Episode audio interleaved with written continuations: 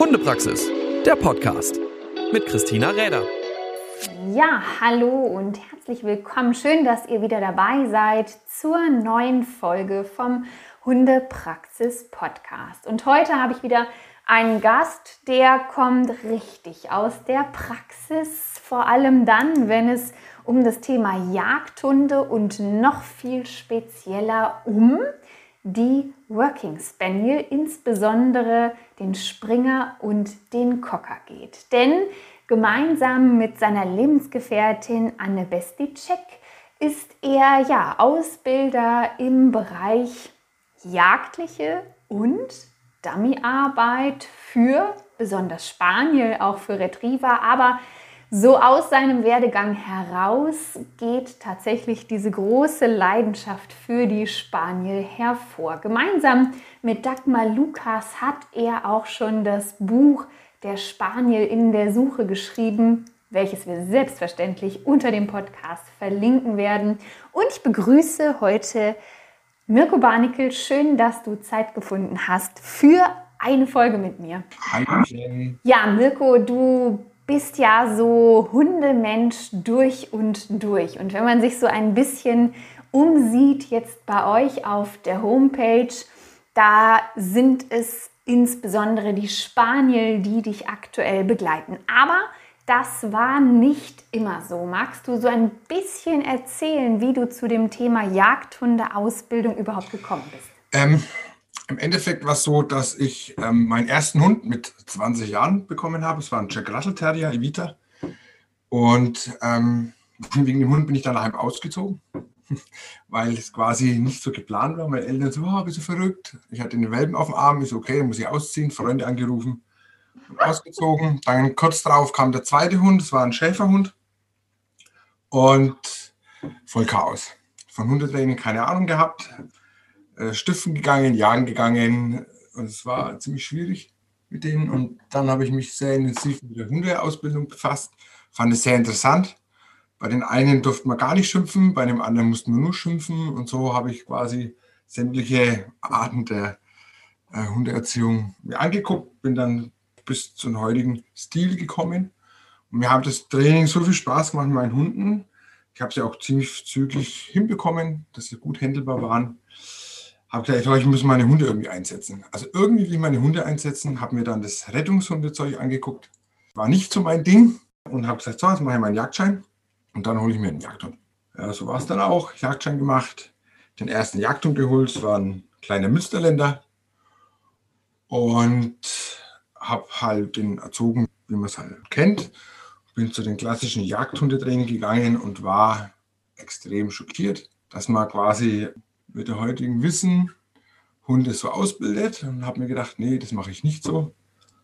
Und habe mein eigenes Ding gemacht. Bin zwar immer wieder zu den Prüfungen gegangen, auch zu diesen Kursen, habe zwar nicht gemacht, was die wollten, und habe meinen Münsterländer halt dann sämtlichen Prüfungen geführt, durchgeführt.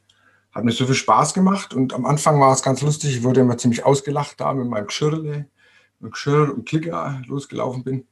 Aber nach ein, zwei Jahren Aufgrund der Prüfung und aufgrund der Leistung meines Hundes bin ich angesprochen worden, ob ich nicht mal helfen kann, ob ich nicht mal irgendwie unterstützen kann. Ja, und so ist es gekommen. Ich habe vorher schon Unterricht gegeben, aber nicht im Jagdhundebereich. Erstmal waren das ein paar Freunde, Mitjäger, denen ich dann geholfen habe. Und in ein paar Jahre später war das sehr intensiv alles, dass ich bis zu 26 Hunde hatte, die ich quasi durch die Prüfungen geführt habe habe noch mein Richter gemacht. Also das war mal ganz lustig. Ich war auf einer Prüfung und musste mich extrem über die Richter aufregen. Schönes Beispiel, das war ganz lustig, war von mir einer aus dem Kurs mit seinem Deutsch-Drahthaar. Das werde ich nie vergessen. Und in der Regel ist es so, dass die nicht mehr in der Lage sind, ihren Hund abzuleinen, äh, eine Ente ins Wasser zu schmeißen. Der Hund wartet bis aufs Kommando und geht dann rein. Und das konnte eben dieser Drahthaar. Also der wurde abgeleint, hat sich hingesetzt. Wir haben die Ente reingeschmissen. Der Hund wurde geschickt auf die Ende und mit dem Kommando Apport. Und dann war so ein alter Jäger da und sagt, ja, ist echt schwach heutzutage, dass nicht mal der Drahter noch Passion hat. Ne? Also die waren, ja, die waren so schockiert, dass der Hund sozusagen warten kann. Also ein gescheiter Draht haben mit einem gescheiten Trieb wartet er nicht. Und da habe ich mich so aufregen müssen, dass irgendeiner gesagt hat, ja, du musst halt deinen Richter selber machen. Also, naja, und dann habe ich, okay. mache ich das halt. Daraufhin habe ich meinen Richter gemacht. Ja, und so bin ich quasi zum Jagdhundetraining gekommen und richte das Ganze auch. Laufe immer wieder selber die Prüfungen, was mich sehr interessiert, weil es mir auch Spaß macht. Und gerade mit Jagdhunden, wo man dann wirklich noch einsetzen kann. In der Praxis ist es unschlagbar. Okay, also so ein bisschen das mitbekommen, ich sag mal, wie man das nicht machen möchte, um es dann eben auch äh, unter Beweis zu stellen. Also wenn man so viele Hunde dann auch durch die Prüfungen führt, dann kann man da ja nicht mehr von ein bisschen Glück sprechen und man wird ja oft genug belächelt, wenn man sich traut, selbst zu denken, gerade was so in der Jagdhundeausbildung da ja, vielleicht noch so gang und gäbe ist und wo man sagt, nö, das ähm, passt mir nicht und äh, Lernverhalten funktioniert irgendwie anders und das kann auch ein sehr passionierter Hund lernen. Finde ich sehr spannend und zeigt natürlich auch so einiges an Durchhaltvermögen. Vielleicht ist das so der Terrier, der früh in dein Leben gekommen ist, der da entsprechend ein wenig äh, viel Einfluss genommen hat, dass man da auch immer schön dran bleibt an dem, was man möchte. Ich sehe, dass dich aktuell definitiv kein Drahthaar und kein Wischler und kein Münsterländer begleitet, sondern es sind Spaniel. Aber nicht so, ich sag jetzt mal das, was sehr bekannt eher ja in Deutschland oder viel als Familienhund ja auch gesehen wird. Also alles, was niedlich und süß und ähm, ja, vielleicht auch ein bisschen größer ist, sondern sie sind recht klein und ganz schön schnell. Magst du uns was über die erzählen, die dir da jetzt gerade so, ich glaube, sehr am Herzen liegen? Ja, ja. Ich habe sehr viel mit meinem Hund gearbeitet, war dann auch bei Dummy-Prüfungen unterwegs und wir haben mit Dummy-Prüfungen ausgerichtet. Ähm, ich habe mit meinem Münsterländer damals teilgenommen und da kam die Richterin die hatte Golden Retriever, unter anderem so ein braun-weißes, kleineres irgendwas. Ich habe den angeguckt, was ist denn das? Keine Ahnung. Auf jeden Fall war es ganz lustig. Die eine Helferin hat das Dummy nicht nach vorne, sondern nach hinten geworfen, in so Dornen drin, in so Brombeeren. Konnte keine mehr rein. Und dann sagt die, damals die Sonja, sagt so, ah, warte mal, ich schicke schick mein Hündchen. Und, hä? und dann schickt die ihren Hund. Boah, ich habe den arbeiten sehen. Wenn ich heute noch drüber nachdenke, kriege ich heute noch Gänsehaut. Also mit wie viel Power, Leidenschaft parallel mit einer Führigkeit.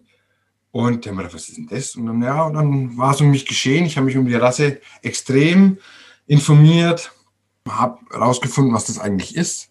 Also war ein Working Springer Spaniel zu dem Zeitpunkt.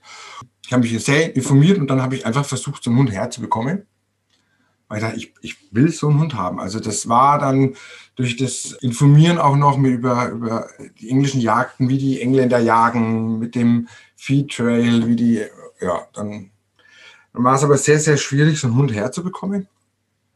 Und habe dann über, ja, über Facebook, Internet einen gefunden, der mir einen Hund gibt aus Irland. Meine Ronja, auf den Hund habe ich fast zwei Jahre gewartet. Habe sie bekommen mit 15, 16 Wochen eingeflogen mit allem drum und dran.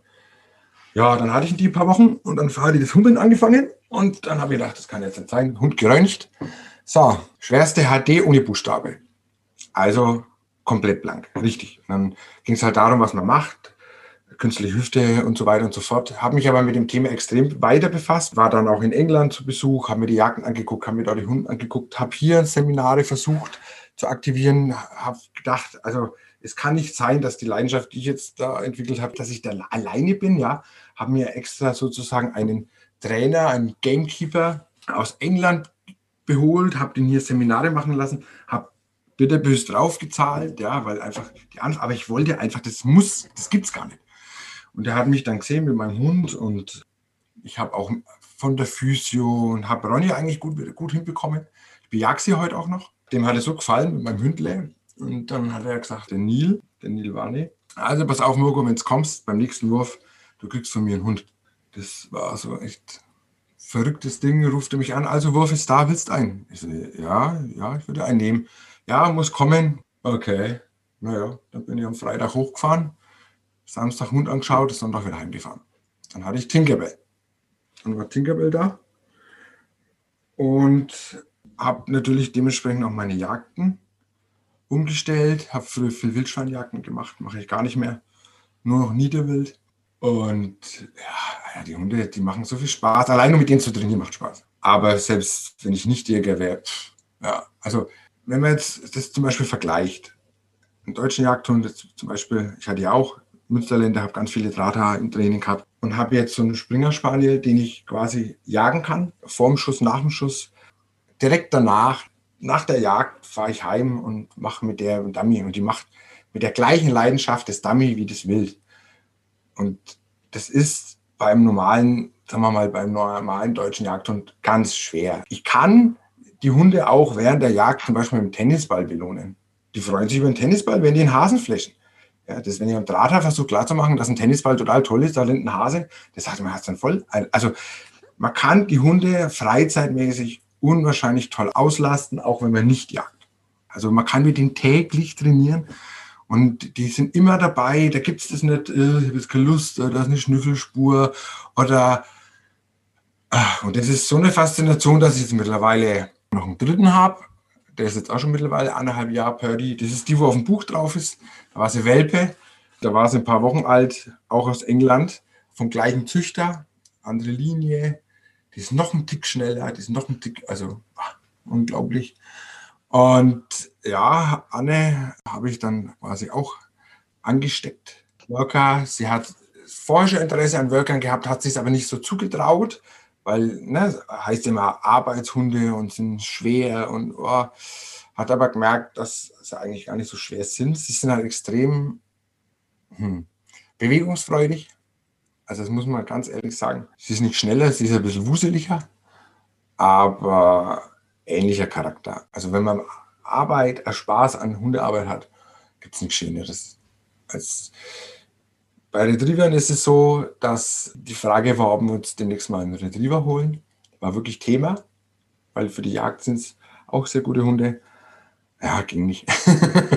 ja, wenn man da irgendwie so in eine Kerbe eingeschlagen ist, dann ist es halt ja. so. Und ich meine, du bist ja wirklich auch viel zur Jagd unterwegs und wenn man dann halt auch die Gelegenheit hat, den Spaniel vor dem Gewehr arbeiten zu lassen, das ist ja schon eine Freude, die man ja mit einem Retriever tatsächlich eigentlich nicht hat. Also manche ja irgendwie schon, aber äh, eigentlich nicht hat. Eigentlich hat man sie nicht, ja. Und klar, das ist es eigentlich. Ich bin halt auf Prüfung gewesen. Ich habe überall, wo ich äh, die Chance hatte, mit meinem Spanier zu jagen, ich bin teilweise sechseinhalb Stunden gefahren, habe mit meinen Hunden dort drei, vier Stunden jagen dürfen und bin wieder sechseinhalb Stunden heimgefahren und bin nächsten Tag auf Arbeit. Also das war wirklich sehr, sehr grenzwertig alles, auch körperlich. Vielleicht auch ein bisschen irre. ja, ja, ja, ja, ja. Wenn man es ausspricht, hört es komisch an, wenn man es macht, nicht mehr. Dadurch bin ich auf wirklich unwahrscheinlich tollen Jagden gekommen, wo ich meine Hunde extrem arbeiten lassen kann. Also deswegen habe ich auch einen dritten holen müssen, weil die das nicht schaffen. Wenn ich da zwei Tage jeweils acht Stunden jag und die arbeiten ja nonstop, ja, also die arbeiten nonstop, pushieren. Man kann einen Hund maximal, wenn man viel pushieren lässt, maximal eine Viertelstunde pushieren lassen. Und dann, dann mit der Pause. muss der nächste ran. Da hat einer pushiert. Nach zehn Minuten wird gewechselt, der nächste pushiert, nächste. Und so kann ich quasi tagelang durchjagen. Ich bin schon überlegen, ob ich noch am vierten hole. Und ich habe die Auslastungsmöglichkeiten. Ich jag jedes Wochenende von September kann ich bis Januar auf Hasenjagden, Entenjagden, Fasanenjagden. Und das Schöne ist einfach, wenn die Jagdsaison rum ist, geht es zum Dummy, obwohl es auch während der Jagdsaison eigentlich ans Dummy geht.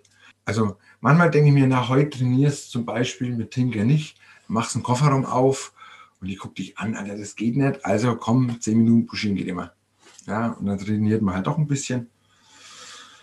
Und die Hunde haben mich eigentlich, also wenn man zu den Jagden, wo ich mittlerweile gehen darf, eingeladen wird und dahin darf, ohne meine Hunde wäre ich da gar nicht reingerutscht.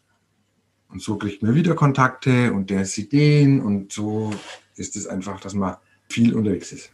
Ja, das glaube ich. Du bist ja dann wirklich so auch ja, umgestiegen, ich sag mal so vom allgemeingültigen Vollgebrauchshund, wie er gerne betitelt wird, wie er ja aber dann irgendwie fast das ganze Jahr eigentlich überhaupt kein Vollgebrauchshund ist, wenn man sich das oft so anschaut, wer alles einen Hund hat und wie die Möglichkeiten ja tatsächlich auch oft sind für diese Hunde zum Arbeiten. Siehst du da Vorteile, dass du jetzt so ein Spaniel, wie ist das? Also du hast ihn ja das ganze Jahr, du sagst schon, ja, ich kann auch viel mit dem im Dummy machen. Im Grunde ist es für sie naja, egal würde ich jetzt nicht sagen, aber sie sind trotzdem rundum zufrieden, auch neben dem jagdlichen Einsatz, obwohl du ja jetzt in der Position bist, dass du tatsächlich für sie sehr viele Möglichkeiten hast. Aber würdest du da Vorzüge sehen? Ja, also das fast nicht vergleichen. Ich habe auch mein Münsterländer gehabt im Training. Im Endeffekt war das immer quasi, ein Kampf ist der falsche Ausdruck vielleicht, aber immer anstrengend, sie zu motivieren, dass sie wirklich Spaß mit einem hat. Und das gibt es da nicht. Also das Thema, wir arbeiten jetzt was, hast Bock mit mir zu arbeiten, gibt es da nicht. Also die sind so führig und arbeitsfreudig, dass sie einen immer überreden sogar. Wenn man mal von der Arbeit heimkommt, hat einfach keinen Bock. Ja, der war anstrengend und es ist nervt. Die gucken einen an und du machst eine Handbewegung, die irgendwas mit Training zu tun haben könnte und schon machen sie es. Und du musst quasi eigentlich ihnen nur beibringen, was du willst. Und sie machen es. Und was ganz faszinierend ist, alles, was ich trainiere, kann ich auf die Jagd eins zu eins umsetzen. Ob das der Stopppfiff ist, ob das die Steadiness ist, ob das das Einweisen ist. Bei Münsterländer zum Beispiel. Hm. Klar, im Dummy war es ganz so gut. Ja, also ich habe auch quasi Dummy F gut mit ihr mithalten können, aber ich konnte diese gleiche Leistung nicht auf der Jagd verwenden, weil die einfach so wildgagger sind. Also die sind einfach ähm, nicht so ansprechbar wie so ein Working Spaniel, wenn da ein Hase wegrennt. Ja, die mhm. schreien, die sind fast nicht ansprechbar. Und klar, wenn du den Spaniel falsch trainierst, ich sehe es regelmäßig, ja, die Worker, dann knallen die genauso durch. Die schreien, die rennen hinterher. Also das ist nicht so, dass der Hund alles von sich mitbringt. Ja? Also wenn du, wenn du das sauber aufbaust, braucht man nicht viel mehr dann extra noch trainieren an Wild, ja. weil die das einfach ummünzen, was beim Terrier, beim Münsterländer völlig unmöglich ist. Also wenn ich in 200 Meter voran kann im Training, ja, dann bin ich froh, damit die 30 Meter an der Jagd laufen können. Wenn ich 100 Meter trainiere mit meinen Spaniels, dann weiß ich, dass ich auf der Jagd 150 Meter verlangen kann, weil die noch sauberer arbeiten, noch genauer, noch toller und die wollen halt mit mir zusammenarbeiten. Ja, und der Mützerländer eigentlich nicht. Also, er denkt sich einfach, du bist einfach Weg, auf Seite, ich mache das schon. Ja, okay, man ist gemeinsam da, aber jeder hat so seine Prioritäten. und wovon ich wirklich komplett weg bin, ist diesen Vollgebrauchsjagdhund. Also da, da bin ich komplett weg davon, weil es eigentlich nicht geht. Also es kommt darauf an natürlich, welches Niveau man haben möchte, muss man ganz ehrlich sagen. Ne? Also für viele Jäger langt es vielleicht, ja, wenn der Hund ab und zu mal äh, eine kleine Nachsuche macht und an einen Weiher fährt und eine Ente schießen kann und der Hund bringt die Ente aus dem Weiher. Ne? Wenn es dem langt, dann ist es okay. Aber wenn man ein höheres Niveau haben möchte, dann ist es einfach schwierig ne, dass der Hund sozusagen kurz buschiert, wenn er einen Hasenhuhn macht, selbstständig stoppt, weiter buschiert, wenn ich es sage, oder den Hasen nachgeht, wenn ich es sage. Am nächsten Tag gehe ich eine Drückjagd, mache eine Nachsuche, wo am Riemen. Das ist einfach, sie können alles ein bisschen, aber nichts gescheit. Und deswegen habe ich am liebsten nur noch Fachidioten. Hört sich jetzt doof an, vielleicht böse, ist aber so. Ob das mit Apportieren zusammenhängt, ob das mit Nachsuchen zusammenhängt, mit allem. Ja, und es macht einfach viel mehr Spaß, weil die Hunde nach ein paar Jahren, du bist so ein Team, die wissen eh, was du willst und das ist einfach schön. Und es geht in kürzester Zeit und so auch ein bisschen das Buch entstanden, dass ich gesehen habe, was machen die eigentlich mit ihren Spaniels da. Ähm, war echt schockiert, wenn man sozusagen auf der Welt sieht, wie die Spaniels eigentlich eingesetzt werden. Und ich behaupte sogar, dass der Working Spaniel einer der meistgezüchteten Hunde ist auf der Welt. Und bei uns kennt ihn keiner. Nee, bei uns kennt die keiner, aber wenn man einmal auf die Insel schippert, da ist es ja normal. Jeder also, hat so ein, ja. also das ist einfach, ein. was auch so unwahrscheinlich toll an diesen Hunden ist, ist das Sozialverhalten. Es gibt keine Beuteaggression, es gibt keine Aggression, es gibt, ich kenne keine Aggression, ich kenne keine von denen. Auch wo, wenn ich in England jagen bin, ja, da steht der Gamekeeper mit seinem Pickup da, da ist ein Käfig, das sind äh, vier, fünf Spaniel drin, Fremde, dann schmeißen die ihre Fasane da rein, da sind ein Berg Fasane drin und dann sagt er, du mal deine Hunde mit rein, wir fahren mit meinem Auto, du kommst mit deinem da nicht hin. Und ich das erste Mal so, hä, ich kann doch meine Hunde da nicht rein tun. Und ich habe meine Hunde da rein und das ist gar kein Thema. Das gibt es da nicht. Ja, sehr angenehm und so unkompliziert und schön. Nun ist es ja so, also Sie sind ja tatsächlich nicht nur in der Jagd viel unterwegs, sondern ich sehe Sie jetzt auch immer mehr, gerade die Working Cocker, tatsächlich so zum Beispiel auch im Agility unterwegs, sind ja auch sehr beliebt da wegen ihrer Schnelligkeit und wegen diesem Teamgedanken, den Sie ja doch sehr mit einem so pflegen. Würdest du sagen, dass sich so ein Working Spaniel, also jetzt mal egal ob Springer oder Working Cocker, auch für jemanden eignet, der anfängt? Oder wie siehst du das? Das Gute an den Hunden ist, dass sie sehr sozialverträglich sind. Also quasi für Leute, die Anfänger sind, ist es trotzdem immer einfacher, einen netten Hund zu führen, muss man einfach sagen. Es ist immer einfacher, einen netten Hund zu führen. Und wenn der Hund jetzt zum Beispiel an der Leine zieht oder ah, nicht gleich kommt, aber nicht stiften geht, weil sie eh nicht so weit gehen, ist es immer noch einfacher, als wenn sie sich sämtliche anderen Hunde holen, äh, die einen Schutztrieb haben, ne, Schäferhundmäßig oder sonst irgendwas. Und wenn ich jetzt so einen Worker vergleiche jetzt mit so einem Australian Shepherd, ich glaube nicht, dass die schwerer sind.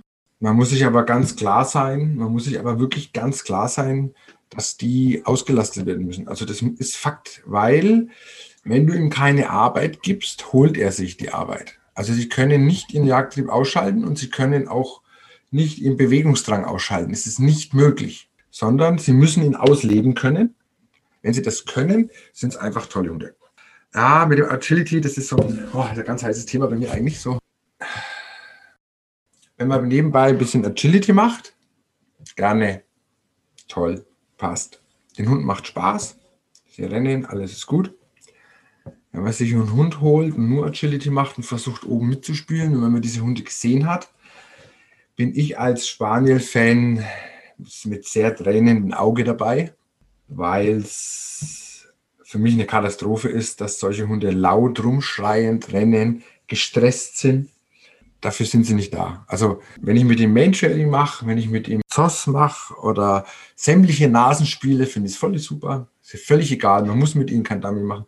Man muss mit ihnen nicht jagen gehen, aber man muss sie nasentechnisch auslassen. Ja, der Nasenaspekt, der sollte nicht fehlen. Ja, so ein bisschen hast du uns mitnehmen können in äh, so diese Faszination, für die sich Max so wie so kleine witzige Kobolde, die irgendwie immer um einen rum sind und sehr viel gute Laune verbreiten und viel Freude machen, wenn man ihnen da bei ihrer Arbeit zusehen kann.